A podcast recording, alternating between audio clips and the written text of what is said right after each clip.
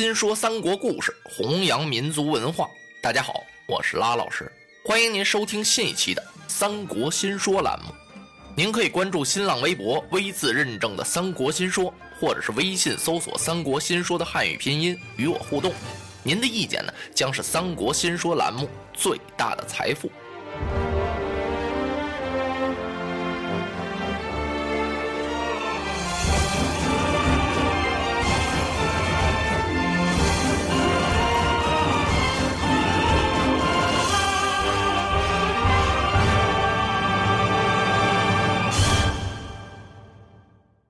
陈登回到徐州啊，吕布当然得问问他了。你看，你在曹丞相跟前给我怎么说的呀？这徐州牧给我领来了没有啊？嚯，陈登也是蛮高兴的，就跟吕布说了，说曹操啊怎么杀了韩印，又怎么厚待自己，是上顿有酒，下顿有菜呀。这还是小事儿呢，赏了我父亲两千担的俸禄，封我为啊广陵太守。说了半天呢，这徐州牧是一个字没提。吕布开始还耐着性听，他得听个头尾呀。听着听着呀，哦，你这不错呀，我把你派到那许都去，合着你弄了个广陵太守，你父亲得了两千担的俸禄，那我这徐州牧你没提呀？好匹夫！嘡啷啷，吕布就把宝剑抻出来，我让你们父子把我给出卖了。你父亲给我出的主意，让我跟袁术悔的婚呢。悔婚之后，这次我才把韩印让你给带到许都去。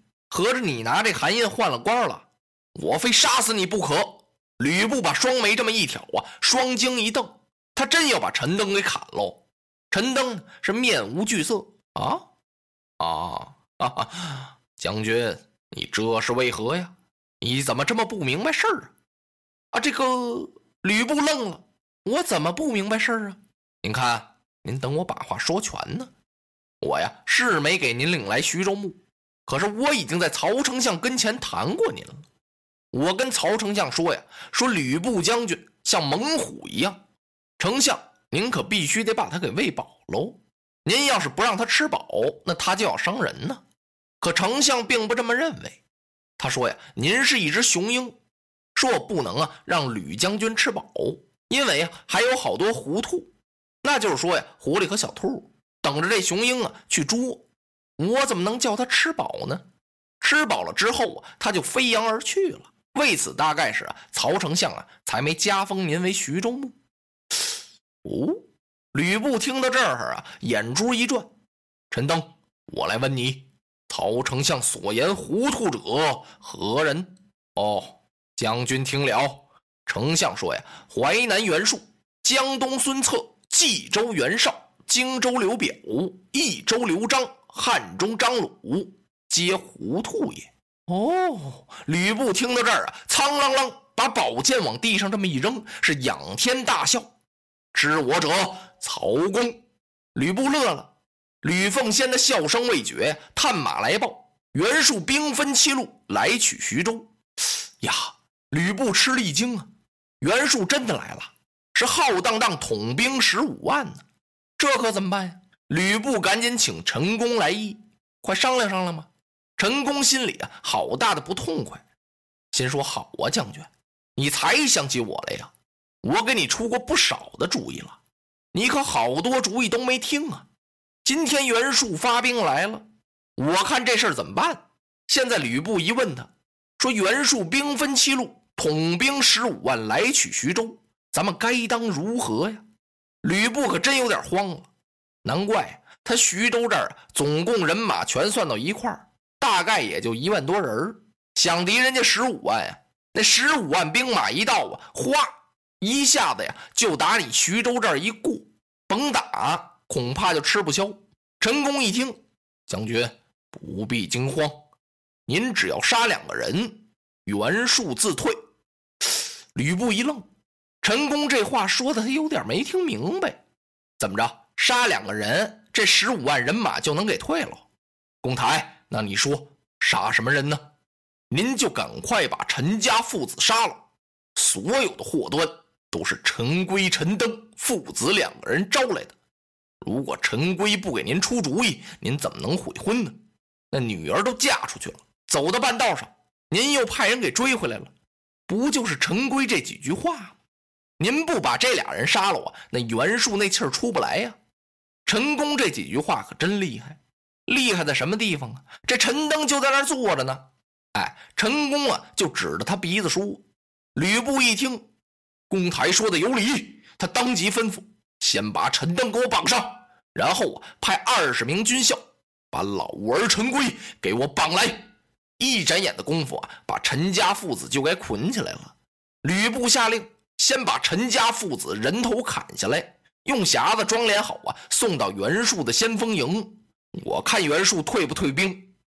这儿啊，还没等把刀举起来呢，陈登啊，乐的是前仰后合的。啊啊啊！哎呀呀，好笑啊！吕布啊，还就怕陈登这一笑。你乐什么？将军，你就听陈公台三言五语就要将我父子开刀问斩不成？那是自然呐。因为什么呀？因为你们给我闯了祸，招来了袁术大队人马。哦，吕将军，在您看来呀，袁术浩荡荡十五人马，兵分七路来我徐州，其表面气势汹汹，在我陈登看来呀，也只不过是七堆腐草。我略施一小计，就能杀得袁术是片甲难存。哦，吕布点了点头啊，陈登。你果有此计啊？焉能说此戏言呢？那我来问你，即将安出，你需要多少人马呀？我先听听你这个主意，然后你再跟我要多少兵将。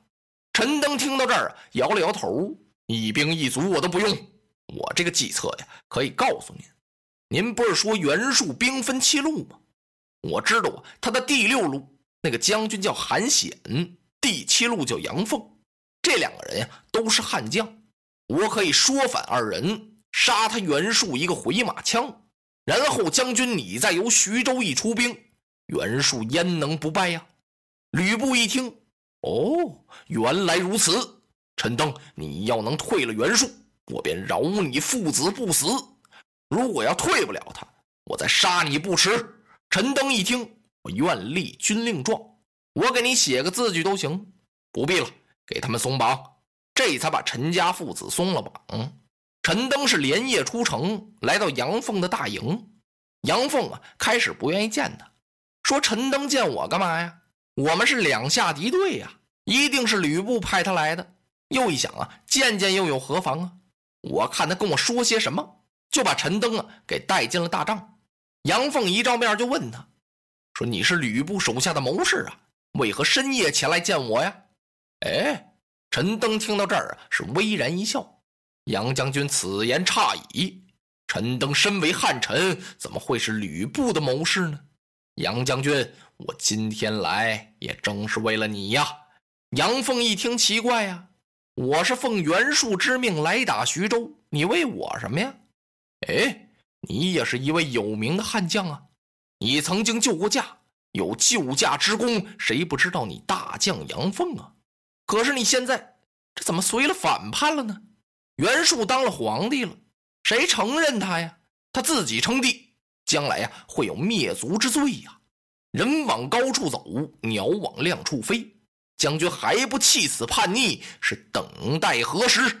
陈登几句话呀，就把杨凤给说服了。哎呀，陈先生，那我该如何呢？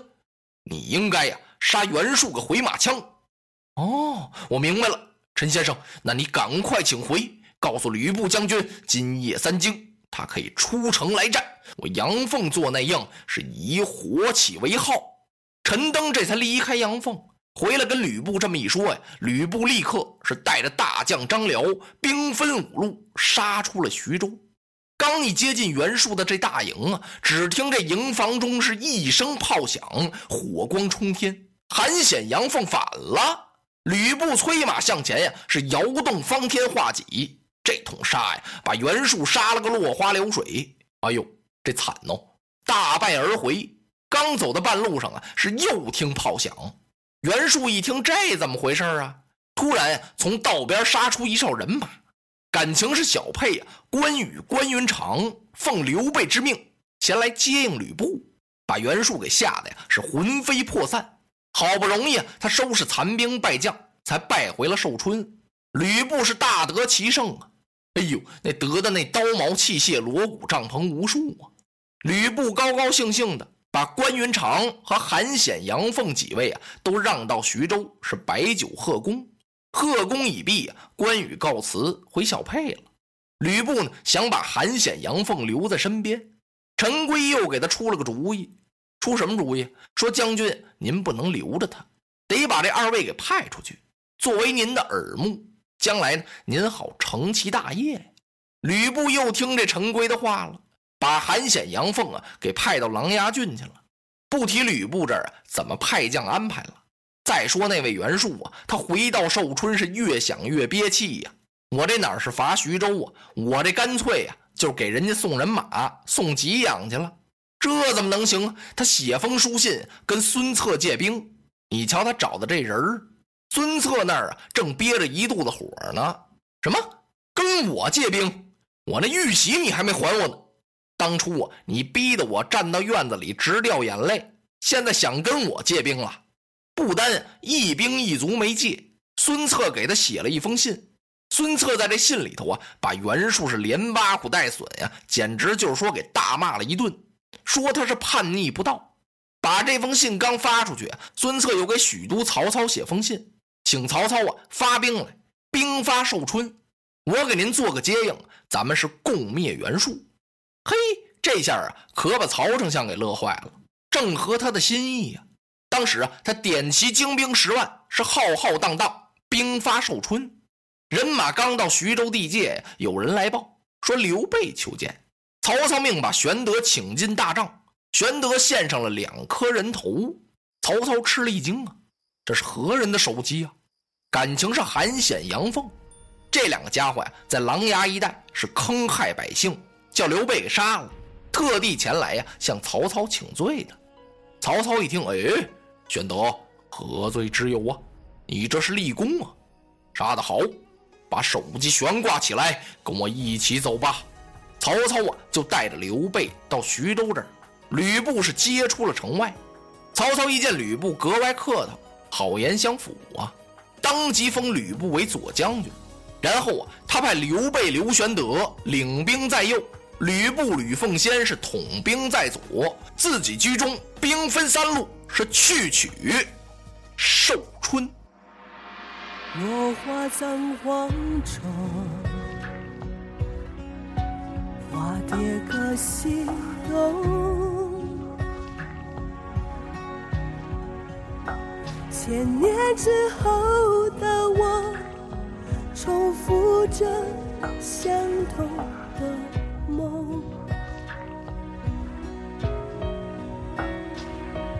雾中，突然有一种思念的暗涌。空气里微风浮动，与众不同的香浓，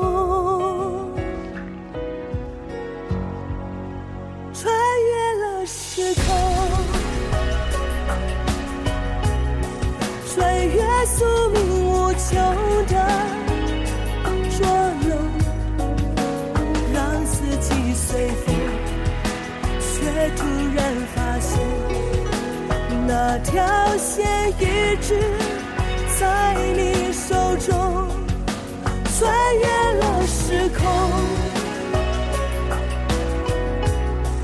穿越千山散流的疼痛，隔世的相拥，唤起我心中沉睡多年。